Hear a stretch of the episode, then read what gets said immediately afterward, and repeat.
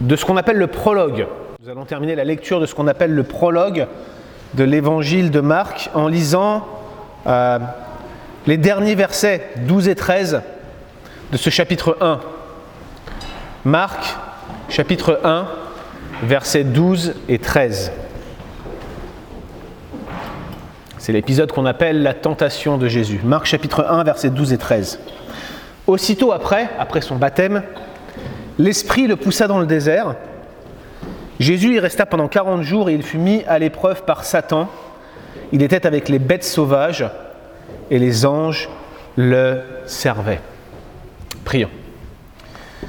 Seigneur, on te remercie de ce que tu nous donnes la grâce de pouvoir euh, avoir accès à cet évangile aujourd'hui de manière écrite. Nous avons un rapport clair de, de ton ministère, de ton œuvre, et nous savons qu'est-ce que cela implique pour nous, Seigneur. Et alors que nous lisons simplement deux versets aujourd'hui, que, que nous cherchons à voir ce que tu veux nous dire, Seigneur, garde-nous. Vois nos péchés, Seigneur, vois nos, nos limitations, et vois comme euh, les yeux et les intelligences de nos cœurs sont obscurcis. Seigneur, viens euh, briser le plafond qu'on a érigé entre toi et nous, Seigneur. Viens déchirer le ciel, comme c'était dit la semaine dernière. Et viens t'adresser à nous, viens nous parler, Seigneur. Te prions que tu puisses nous bénir au travers de ce texte, que nous apprenions combien il est bon que, que Jésus ait été tenté en toutes choses, et combien il est bon que nous servions un maître comme lui. Nous te rendons grâce de ce que tu t'offres à nous encore aujourd'hui, et nous te bénissons, Seigneur. Amen. Il fut un temps, j'appréciais jouer aux jeux vidéo. À vrai dire, je vais vous confesser que j'apprécie toujours jouer aux jeux vidéo, mais je n'y joue plus de peur que mon appréciation se transforme en addiction, si vous voyez ce que je veux dire. Je serais tout à fait le genre de gars qui pourrait y jouer des heures et des heures et des heures et des heures sans m'arrêter. Vous pourriez avoir demandé à ma maman qui est assise au fond de l'église, elle pourrait vous témoigner euh, de ce que les jeux vidéo ont pu faire pendant une partie de ma vie. Mais en fait, si je vous parle de, cette envie que j'ai parfois encore hein, de jouer aux jeux vidéo, beaucoup moins aujourd'hui, eh bien c'est parce que souvent les jeux vidéo, un certain type de jeux vidéo d'action, ils sont agencés de la même manière. Vous avez souvent euh, des tâches à accomplir, des missions à accomplir, des ennemis à éliminer, et puis lorsque vous arrivez à la fin du niveau, vous avez souvent ce que l'on appelle un boss de fin de niveau. Vous avez aussi ce concept-là dans les films. Souvent, vous, vous, avez le héros qui doit se battre contre toutes sortes d'adversaires. Et puis, à un moment donné, pour passer une certaine étape dans le film, une certaine étape de la narration, qu'est-ce qu'il se passe? Eh bien, il rencontre un ennemi un peu plus fort. Et généralement, surtout dans les films un peu de combat ou d'arts martiaux, ces choses-là, l'ennemi à la fin, c'est toujours celui qui est le plus fort qu'on va affronter en dernier. C'est sûr qu'on n'allait pas l'affronter en premier. Ça aurait mis toute la rhétorique du film par terre. Eh bien, chers amis, dans un certain sens, aujourd'hui, ce que nous regardons, c'est comment Jésus euh, va affronter le boss de fin de prologue. Vous voyez Celui qui va se présenter à lui comme l'ennemi suprême. Et voyez que dès le début de son ministère, pendant toute cette phase de préparation qui est celui du prologue, eh bien, Jésus va être confronté à celui qui est l'ennemi de nos âmes, à savoir le diable. Et ce que nous avons vu jusqu'ici dans ce prologue, nous avons vu que tout d'abord Jésus est plus fort que le plus fort des prophètes de l'Ancienne Alliance. Il est plus grand que Jean-Baptiste, mais aussi au travers de son baptême, lui qui se présente comme le nouvel Adam, il est plus grand que le reste des hommes, il est plus grand que tout ce que l'on peut observer sur cette terre et dans cette création. Mais il faut absolument que dès le départ de son récit, Marc mette les choses au clair Jésus est plus grand que tout ce qui existe, plus fort même que le diable. Et c'est exactement ce que ce récit de la tentation de Jésus nous présente à nos yeux, alors que nous nous y tournons maintenant pour pouvoir contempler ce que ce texte a à nous dire. Et la première chose qu'on voit lorsqu'on penche nos regards, lorsqu'on penche notre visage sur ce texte, la première chose qui saute aux yeux immédiatement, c'est que c'est l'Esprit qui chasse Jésus dans le désert. Je répète, c'est bien l'Esprit qui chasse Jésus dans le désert. Regardez le verset, le verset 12. Aussitôt après, l'Esprit poussa Jésus dans le désert. Ce qui est frappant ici, c'est qu'on a cet esprit qui chasse activement mais aussi immédiatement Jésus. Immédiatement parce que Marc va introduire cette section par son expression favorite. Il l'a déjà utilisée trois fois jusqu'ici. Et cette expression, c'est juste un mot en grec, c'est oitius, ça veut dire immédiatement, tout de suite, sans tarder. En fait, l'idée, c'est que euh, tout se passe chronologiquement très rapidement. et, ça se vérifie dans les autres évangiles où vous avez la même séquence d'action, vous avez le baptême de Jésus qui prend place et juste immédiatement après, vous avez l'épisode de la tentation qui va arriver. Et la chose qui nous surprend le plus, c'est que Jésus n'est pas attiré au désert par un piège particulier ou par une tentation du diable ou par une tromperie ou un mensonge. On aurait pu s'attendre à cela. On se rend compte qu'en fait Jésus, il est attiré au désert par le diable. Bien plus, le terme utilisé, c'est que Jésus est chassé au désert par le diable. Alors déjà, on parle de cet esprit, celui qui, quelques versets avant, était descendu sur lui comme une colombe et qui avait permis que Jésus reçoive ce témoignage du ciel, c'est mon fils bien-aimé en qui j'ai pris tout mon plaisir. Autrement dit, s'il y a une personne sur cette terre qui mérite mon approbation, s'il y a une personne sur cette terre qui mérite mon affection, vous l'avez devant les yeux. Et comment les gens le voient cela? Parce qu'ils voient la colombe qui descend. Souvenez-vous du témoignage de Jean-Baptiste, il l'a vu de ses yeux. Il savait que c'était cet homme-là. Donc non seulement déjà ça nous surprend, mais le choix du terme employé, il n'est pas anodin. Le mot chasser, c'est un terme qui a beaucoup de sens euh, dans le grec, que vous retrouvez souvent quand, vous commencez à étudier le Nouveau Testament grec. C'est le verbe ekbalo, qui est un, terme qui est utilisé avec euh, beaucoup de sens différents. Il peut même signifier l'idée de divorce, de renvoyer. Vous voyez? Mais généralement, dans le contexte où on intervient avec Satan ou avec des démons, ekbalo, ça veut dire tout simplement chasser. Autrement dit, c'est exactement le même terme que celui qui est utilisé pour chasser les démons.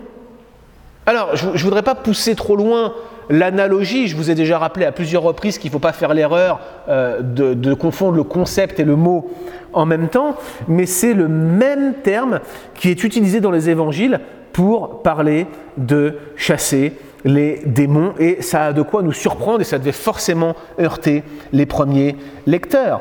Du coup, on retrouve euh, cette idée que Jésus est intentionnellement envoyé par l'Esprit dans le désert juste après son baptême, et cela, chers amis, ce n'est absolument pas un hasard. Mais du coup, la grande question pour nous, c'est comment est-ce que l'Esprit de Dieu, la troisième personne de la Trinité, Dieu lui-même, peut-il pousser en tentation. Encore une fois, c'est vraiment difficile pour nous de comprendre comment cet esprit qui va authentifier qui est le Dieu homme, eh bien, va euh, en quelque sorte le chasser comme s'il était un vulgaire démon. Et il le chasse dans quel but? Dans le but qu'il soit tenté. C'est vraiment incompréhensible pour nous. D'ailleurs, notez bien que, même textuellement, c'est très surprenant. C'est la troisième fois que dans cette section de Marc 1, 1, 13, le Saint-Esprit est mentionné. Déjà, il est mentionné dans la bouche de Jean au verset 8. Vous vous souvenez, c'est quand Jean dit, voilà cet homme, lui, il vous baptisera du Saint-Esprit. Et puis verset 10, on voit Jésus qui descend sur Jésus à la manière d'une colombe. Et c'est seulement maintenant qu'on a cette logique qui paraît complètement déroutante, où finalement l'Esprit de Dieu le pousse au désert après avoir été tenté par le diable. Ce que je suis en train de vous dire ici, c'est qu'après avoir annoncé être euh, en relation avec l'Esprit, après avoir été oint par l'Esprit pour son ministère, voilà maintenant l'étape finale de sa préparation par l'Esprit. Et cette préparation par l'Esprit consiste à aller au désert pour être tenté par le diable. Vous savez, il y a euh, dans toute armée ce qu'on appelle des commandos d'élite. Vous en avez dans l'armée du Canada, vous en avez dans l'armée française, vous en avez, vous avez les Navy SEALs dans l'armée américaine. Et le recrutement des commandos d'élite dans ces armées, eh bien, ça passe toujours par euh, non pas juste un entretien d'embauche, contrairement euh, à vous quand vous cherchez un nouveau travail, vous avez un, deux, trois, peut-être quatre entretiens quand c'est vraiment pour un gros, une grosse job, vous voyez. Mais, mais quand vous rentrez pour être commando d'élite, vous avez tous les entretiens et tout le reste. Mais ensuite, vous allez être mis à l'épreuve pendant plusieurs semaines, voire plusieurs mois afin d'évaluer et, de vous préparer physiquement, mais aussi euh, psychologiquement, et on va vous éprouver de manière intense. Voilà qui est nécessaire pour un travail hors norme, n'est-ce pas? Eh bien voilà cette tentation, ces 40 jours dans le désert, combien ils étaient nécessaires pour la mission du Dieu homme, une mission là encore hors norme. Ainsi, clairement, Marc va présenter cette tentation comme une épreuve pour le Dieu homme. Et vous pensez peut-être à cette citation d'Augustin qui dit que Dieu a eu un seul fils sans péché, mais aucun sans épreuve. Et si l'on doit réfléchir de cette manière-là, on se rend compte que cette épreuve, cette tentation, eh bien, fait figure d'épreuve préparatoire ultime. De la même manière que ces commandos devaient être préparés sur une durée longue, intense, euh, psychologiquement difficile, éprouvante sur le plan physique, eh bien, Jésus devait lui aussi être éprouvé de la même manière, et c'est même ainsi qu'il s'identifie à nous. Alors pourquoi l'envoyer au désert plutôt que, je ne sais pas moi, en haut de l'Himalaya ou en haut du, mont, du mont Hébron, par exemple, pour être plus local en ce qui concerne Jésus? Clairement, dans le contexte, le désert est vu comme un lieu négatif. Et ici, il faut que je fasse une petite parenthèse, parce que oui, le désert va symboliser dans cette histoire tout ce qu'il y a de plus négatif comme lieu où Jésus peut être tenté. Ça, c'est une chose. Mais ça ne veut pas dire que partout dans la Bible, le désert est toujours vu négativement. Encore une fois, c'est pas parce que en certains contextes, une image peut vous refléter un caractère positif qu'elle va être positive partout, et vice-versa. L'un des meilleurs exemples, c'est l'image du levain dans la Bible. Presque partout, l'image du levain est vue négativement. Un peu de levain fait lever toute la pâte. Vous voyez, quand Paul parle des mauvaises influences et du péché qui peuvent contaminer les autres, influencer les autres, Pourtant, ça n'empêche pas Jésus d'utiliser l'image du levain pour parler de la croissance du royaume de Dieu, n'est-ce pas? On voit donc bien qu'une image ne peut pas être reproduite, collée, calquée intégralement comme cela partout. Mais ici, l'image du désert, elle est certainement préparatoire. Pourquoi? Parce que depuis le début du récit, on voit que Jésus s'authentifie il est le premier Adam, il est le nouvel Israël, il est le prophète qu'on attendait, il est le nouveau Moïse, etc., etc., etc., etc. Et lorsque Jésus est envoyé dans le désert pendant 40 jours pour y être tenté, on ne peut pas s'empêcher de penser aux 40 ans d'Israël dans le désert dans lequel ils ont tenté Dieu. Et le parallèle paraît presque naturel, en tout cas c'est très probable que les premiers lecteurs le voyaient ainsi, Jésus s'identifie pleinement à son peuple. Il est le nouvel Israël, il va passer 40 jours dans le désert et il y sera tenté. Ça nous conduit naturellement à la deuxième chose qu'on observe de manière spectaculaire dans ce texte, c'est que Jésus, eh bien, il va passer ces 40 jours dans le désert et il va être spécifiquement tenté par Satan. Mais là où c'est vraiment surprenant, c'est pas sur ce que le texte dit. Ce qui est surprenant, là encore, c'est sur ce que le texte ne dit pas. Parce que quand on regarde les parallèles de Matthieu et de Luc notamment, mais aussi implicitement dans Jean, on se rend compte que le récit prend 5-6 versets minimum, parce qu'ils vont vous expliquer comment Jésus s'est retrouvé dans le désert, comment le diable lui est apparu, le type de tentation qu'il va lui donner avec, n'est-ce pas, l'usage de la parole de Dieu, et comment Jésus va lui résister en lui répondant presque toujours par le Deutéronome. Très intéressant. Mais ici, dans ce contexte-là, Marc se contente de dire il y resta 40 jours, il fut mis à l'épreuve par Satan. Point. Une fois encore, il faut bien comprendre que Marc part du principe, premièrement, que ses lecteurs connaissaient très très bien cette tradition du Nouveau Testament. Ils la connaissaient, ils devaient même la connaître par cœur, peut-être même qu'ils y avaient déjà accès via un évangile qui circulait déjà, Matthieu, pourquoi pas, c'est tout à fait possible, c'est ce que je crois en tout cas. Mais la deuxième chose, c'est qu'ils avaient très très bien eux aussi quelle était l'identité de Satan Ils n'avaient absolument pas d'avoir un rappel, euh, pas besoin d'avoir un rappel sur qui était ce personnage, qui était cette personne. C'est ce qu'on a vu ce matin lorsqu'on a, on a médité ensemble sur la figure de Satan lors de l'école du dimanche. Eux, eux savaient très bien qui il était, de sorte que bah, les premiers lecteurs de Marc n'avaient pas besoin d'avoir un rappel sur l'identité de ce personnage. Satan, c'est un mot hébreu, Satan, ha Satan, qui signifie l'adversaire l'ennemi et le développement de cette figure du mal, parce que c'est comme cela qu'elle est présentée euh, dans le christianisme, eh bien, elle passe directement par l'Ancien Testament et notamment dans le livre de Job où il est réellement présenté comme celui qui vient euh, en quelque sorte titiller Dieu, exciter Dieu à faire du mal à son peuple. Et le fait que, de voir ce Satan qui cherche à en quelque sorte tenter Dieu dans le livre de Job trouve un parallèle direct ici dans le livre de Matthieu où on voit Satan qui directement vient tenter le Dieu homme, la postérité de la femme qu'il veut absolument faire chuter. Satan dans le livre de Job se présente comme une créature céleste qui peut se présenter devant Dieu, qui tente d'obtenir le malheur de Job, et on en arrive au point ultime où finalement Satan se dévoile complètement dans cette tentation, il se présente devant Dieu lui-même et cherche à faire chuter Dieu lui-même.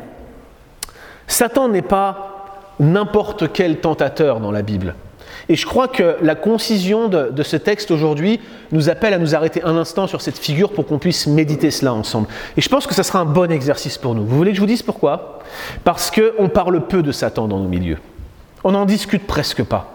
On évite le sujet, peut-être, je pense, en, réaction à certaines formes de charismatisme extrême, où les gens euh, présentent Satan comme un adversaire contre lequel on doit se battre avec des gants de boxe, ou sans gants même, tant que vous y êtes, bref, euh, allez faire la guerre à Satan, et, à cause de certains excès dans cette démonologie, dans cette manière d'aborder Satan, eh bien nous, qui sommes plutôt de tendance réformée, non charismatique, on a tendance à se dire, oulala, là là, il faut mieux pas qu'on aborde le sujet, il faut mieux pas qu'on parle de Satan, parce que sinon on va tomber dans exactement les mêmes dérives. C'est une erreur. On ne devrait pas raisonner comme ça, si, on raisonne comme cela, bien sûr. Sachez qu'au XVIIe siècle, les puritains n'avaient aucun problème à parler de Satan en long, en large, en travers et en profondeur, et surtout, ils n'avaient aucun problème à essayer de proposer des pistes pratiques pour lutter contre ces traits enflammés. Et si vous lisez l'anglais, je vous encourage à lire notamment euh, le livre de, je crois que c'est Boston, Thomas Boston qui l'a écrit, vous vérifierez ça, mais c'est Precious Remedies Against Satan's Devices. C'est les, les, les, remèdes précieux contre les attaques du diable en quelque sorte. Mais il existe un autre livre moins connu que celui-là, un livre de William Spurstow. C'était un homme qui euh, est né en 1605 et qui est mort en 1666, mort à 61 ans. Et il a écrit un ouvrage qui s'appelle The Wills of Satan. Il donne euh, dans cet ouvrage, dans son introduction, qui est un ouvrage qui, fait 200 pages dans ma mémoire, je crois, dans sa traduction, euh, dans sa traduction en anglais moderne, eh bien, dans cet ouvrage, dans son introduction, il donne six caractéristiques de Satan, six raisons pour lesquelles il est un tentateur hors norme.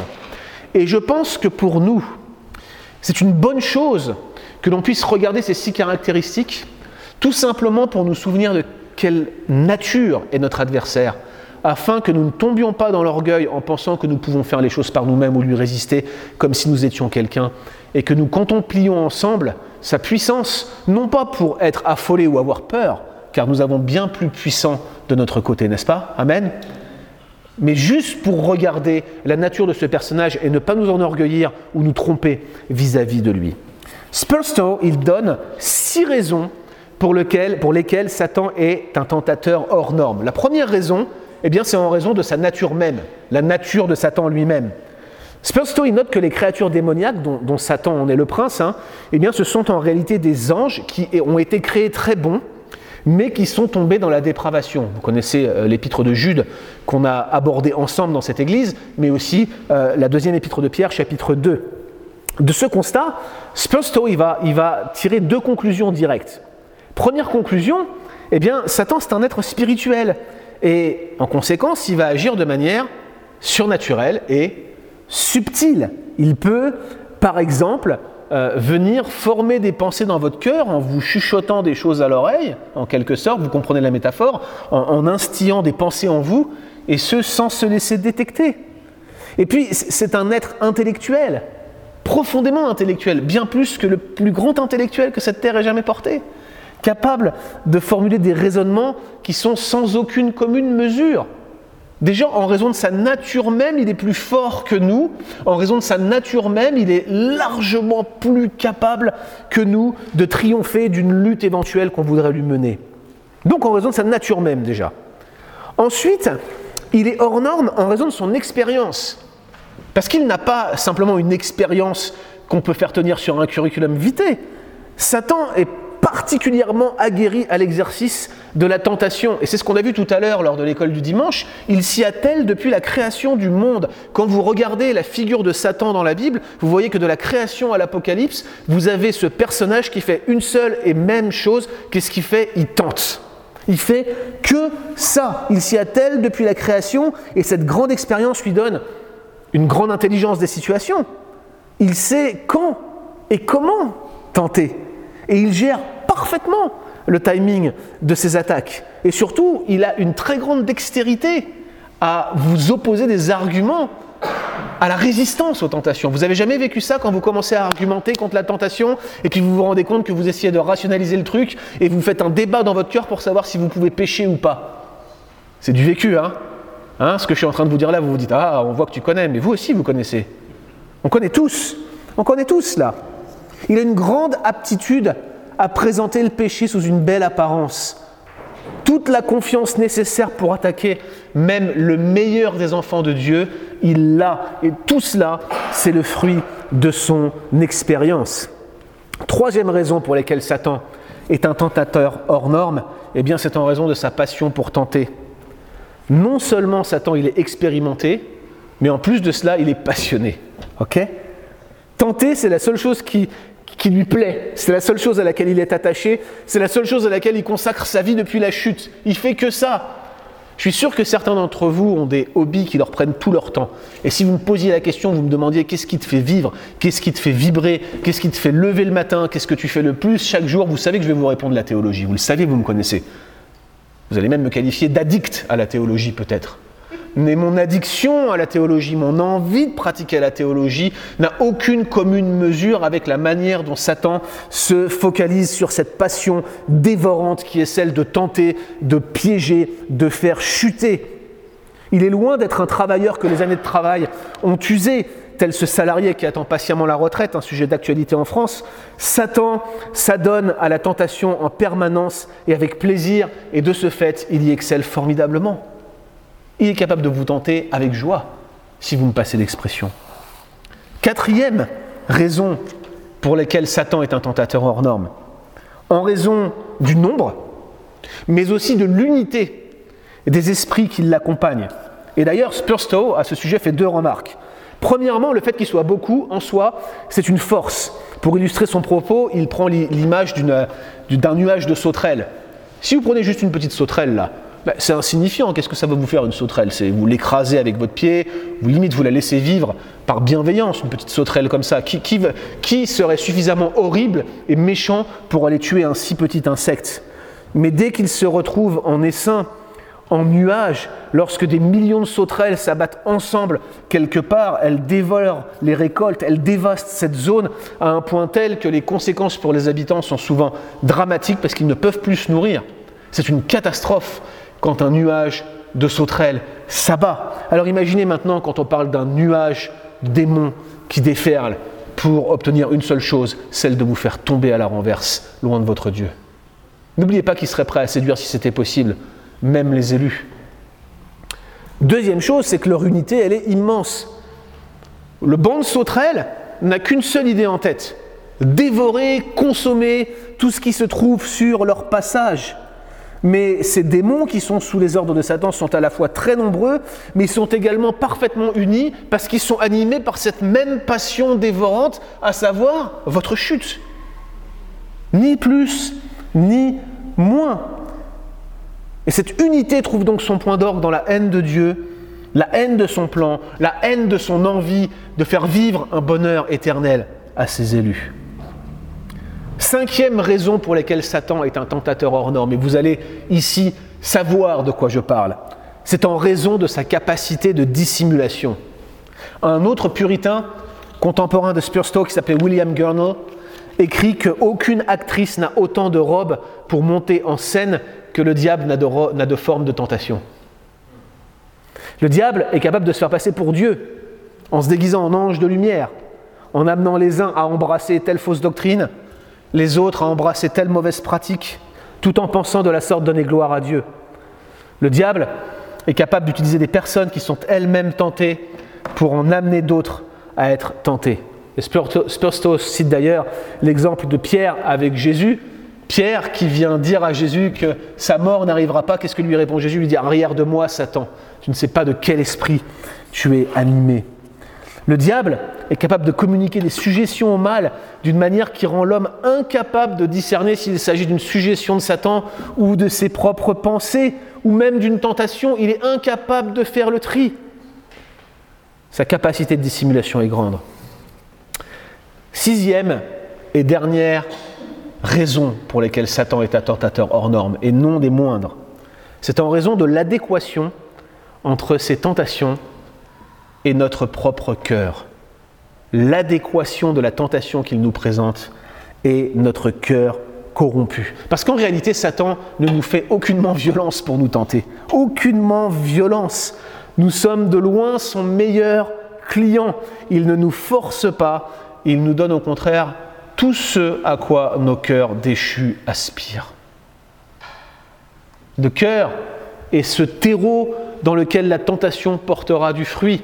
Et la graine donne une plante, non pas en étant simplement semée en terre, mais parce que la terre la reçoit et la laisse s'y enraciner et se développer. La tentation de Satan est toujours sur mesure. Il avait un fruit pour Ève, il avait du vin pour Noé, il avait une prostituée pour Judas, il avait des vêtements et un talent d'argent pour Géasi, il avait 30 pièces d'argent pour Judas. Et ma question c'est pour toi, qu'est-ce qu'il a en réserve?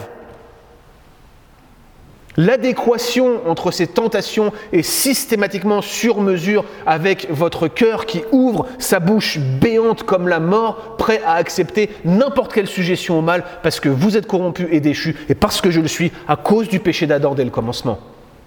C'est la nature même de notre dépravation totale d'ouvrir grand les bras à Satan et de lui dire Viens que je t'embrasse, mon ami.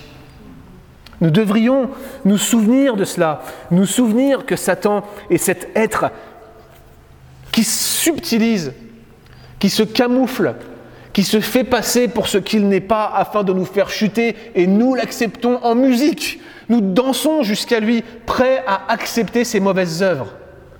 Que le Seigneur nous préserve de cela. Nous connaissons notre cœur corrompu et déchu. Mais malgré ce constat dramatique, Malgré ce que nous venons de souligner sur cette nature du diable qui est tellement plus fort et plus grand que nous, et nous qui sommes tellement faibles et tellement disposés à l'accueillir, chers amis, chers frères et sœurs, ce que nous dit notre texte aujourd'hui, c'est que notre victoire est assurée en Jésus, parce que la victoire de Jésus est assurée, et c'est ni plus ni moins que ce que ces petits versets nous disent dans ce texte de Marc. C'est une victoire assurée. Déjà, on nous parle, on nous parle des bêtes sauvages. Souvent, on prend cette référence aux bêtes sauvages euh, qui sont avec Jésus et les anges qui le servent. On prend tout cela comme une référence positive. On se dit, ben voilà, on voit que, on Jésus, a été présenté dans les versets qui précèdent comme un nouvel Adam. Et on sait qu'Adam, il était au milieu des bêtes jusqu'au point de les nommer. Du coup, c'est que Jésus, une fois encore, au désert, se présente comme le nouvel Adam. À mon avis, je pense que c'est peu probable. Je pense que c'est peu probable de voir l'épisode de la tentation de Jésus comme un renversement en quelque sorte de la chute d'Adam. Vous voyez, c'est pas du tout ce que je pense qui est en jeu ici. À mon avis, si, on veut voir ça quelque part, s'il y a un endroit dans l'évangile où ça se produit, ça se produit dans le jardin de Gethsemane, pas dans le désert avec le diable. Ça, c'est une chose. En plus de cela, euh, la notion de bête sauvage, euh, c'est pas tous les animaux, c'est vraiment les bêtes sauvages du désert. Or, ces bêtes sauvages du désert, il y a des antécédents beaucoup plus précis dans l'Ancien Testament, notamment ces bêtes sauvages qui se trouve dans le pays au moment où Israël quitte le désert et s'apprête à rentrer dans le pays, Dieu leur dit, je ne vais pas vous donner le pays trop rapidement, parce que sinon le pays va être rempli de bêtes sauvages, et vous allez devoir lutter contre les bêtes sauvages. Un petit peu comme si ces bêtes sauvages étaient en quelque sorte des ennemis, ou, ou la représentation d'ennemis. Bref, en tout cas, ce n'est pas forcément une image positive, et je pense que l'association à la fois du désert, à la fois des bêtes sauvages, va plutôt diriger le lecteur vers, encore une fois, Israël, et son entrée dans le pays. L'idée, c'est que Jésus, comme Israël, est éprouvé, tenté au désert, au milieu des bêtes sauvages, et que contrairement à Israël, il réussit complètement le test. Jésus est tout de même ce nouvel Adam. Je veux dire, à cause de son baptême, à cause de ce qu'on a identifié dans les prédications précédentes, dans les textes qui précèdent, il est tout de même ce nouvel Adam, mais à mon avis, ici, l'image des bêtes sauvages est plutôt négative. Par contre, s'il est une image positive ici, c'est celle des anges qui le servent. Souvenez-vous que Satan n'est rien d'autre qu'un ange déchu.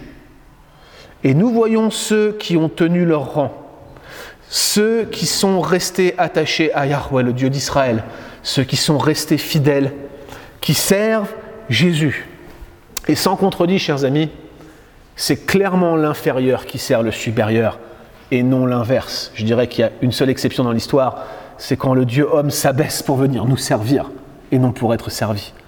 Mais ici, dans ce texte, le témoignage des gens, des anges, pardon, qui servent Jésus est une référence christologique inévitable. Et c'était impossible que les premiers lecteurs, avec tout ce qu'ils connaissaient de l'Ancien Testament, ne pouvaient pas faire le lien avec les anges de la présence de l'Éternel, avec les anges qui servaient le trône de Yahweh autour de lui, les chérubins qui étaient proches de lui, toutes ces, toutes ces êtres surnaturels qui sont décrits dans l'Ancien Testament comme entourant notre Dieu. Le rappel ici en à peine deux mots, c'est que Jésus n'est autre que ce Dieu homme exactement comme l'ensemble du prologue de Marc jusqu'ici s'évertue à nous le prouver et à nous le démontrer.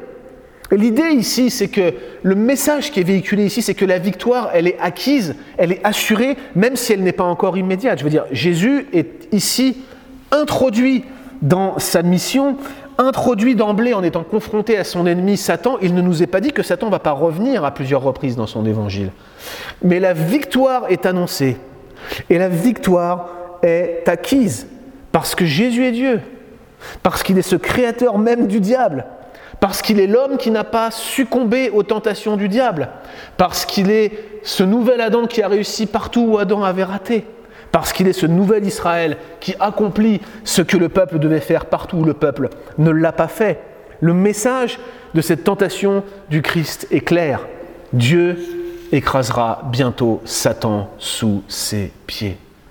Voilà le message que nous avons d'avance au travers de cette tentation. Alors si on doit retenir un sens du texte que nous venons de lire, le sens de la tentation de Jésus. Oui, c'est sûr, Jésus est le nouvel Adam, il y a ces victoires à venir sur les tentations du diable. Oui, il est le nouvel Israël, oui, il a cette victoire sur le désert et sur les bêtes sauvages. Mais s'il y a une phrase un leitmotiv qui ressort de cette tentation de Jésus par le diable, c'est que Jésus est plus fort que le diable. Ce dernier ne peut rien faire contre lui. Et pour nous qui sommes dans ce temps d'attente entre la croix où la tête du serpent a été écrasée et ce moment où il reviendra pour lui couper la tête une fois pour toutes, nous savons que nous sommes encore les victimes de cet adversaire qui veut notre mal et qui nous pousse dans tellement, tellement d'ornières, au point parfois d'amener les croyants à douter de leur salut à cause de leur péché, à cause de leur chute, à cause de leur dépression, à cause de leur vie personnelle qui trahit toute la faiblesse de leur cœur. Mais pour nous, nous savons que la victoire est acquise. Et s'il y a une chose que nous devons nous souvenir avant de nous quitter aujourd'hui, c'est qu'il l'a vaincu. Il l'a vaincu d'avance, il l'a vaincu à la croix, il le vaincra une fois pour toutes lors de son retour. Et nous pouvons nous armer d'une telle pensée et méditer la joie en Christ, tirer notre joie de lui sans nous laisser affliger par nos défaillances, résister au diable pour qu'il fuit l'un de nous, avec l'assurance que non seulement nous avons maintenant l'assistance de l'Esprit, mais un jour, une fois pour toutes, nous en serons débarrassés et nous serons réunis à Christ, dans un lieu où il n'y aura plus ni deuil, ni larmes, plus de péché, plus de tentations comme celle-ci, et nous connaîtrons enfin ce qu'est le bonheur absolu, si nous avons mis notre foi en Jésus. Ce message est clair et il nous invite, en découvrant ensemble la suite de l'Évangile, à regarder combien il est bon de se tourner vers ce Jésus, combien il est doux de lui confier sa vie tout entière, combien il est sécurisant et agréable de servir un maître tel que lui. Voyez l'adversaire de qui il a triomphé. Nul d'entre vous aujourd'hui n'aurait pu le faire. Ni vous, ni votre pasteur. Aucun homme sur cette terre n'était capable. Il est plus fort et plus grand que le plus grand des prophètes. Il est plus fort et plus grand que n'importe quel homme qui ait marché sur cette terre. Il est plus grand et plus fort que l'ennemi de nos âmes. Confions-nous en lui. Seigneur, nous te remercions pour ce Jésus qui a absolument tout accompli pour que nous puissions parfaitement vivre heureux pour l'éternité. Et nous voulons aujourd'hui te remercier pour l'œuvre que tu as accomplie à la croix pour la manière dont tu t'es offert toi-même à nous. Tu t'es humilié toi-même pour triompher de cette manière-là d'un adversaire aussi puissant. Nous étions perdus, Seigneur. Nous étions à sa merci. Le fond de notre cœur l'appelait en disant Viens m'embrasser, mon ennemi. Mais tu nous délivres et tu nous sauves, Seigneur, en allant au-delà même de ce que nous pouvons demander ou penser. Nous reconnaissons, Seigneur, que rien, rien, Seigneur, ne peut avoir lieu sans ta puissance et sans ton œuvre. Tu es ce Dieu créateur, tu es ce Dieu sauveur, tu es ce Dieu qui nous aime et qui nous prendra avec toi. Nous te rendons grâce, nous te bénissons et nous te prions, Seigneur, que tu nous gardes en Église et que tous ceux qui nous visitent aujourd'hui puissent être bénis et édifiés par ce Jésus qui nous est présenté ainsi. Amen.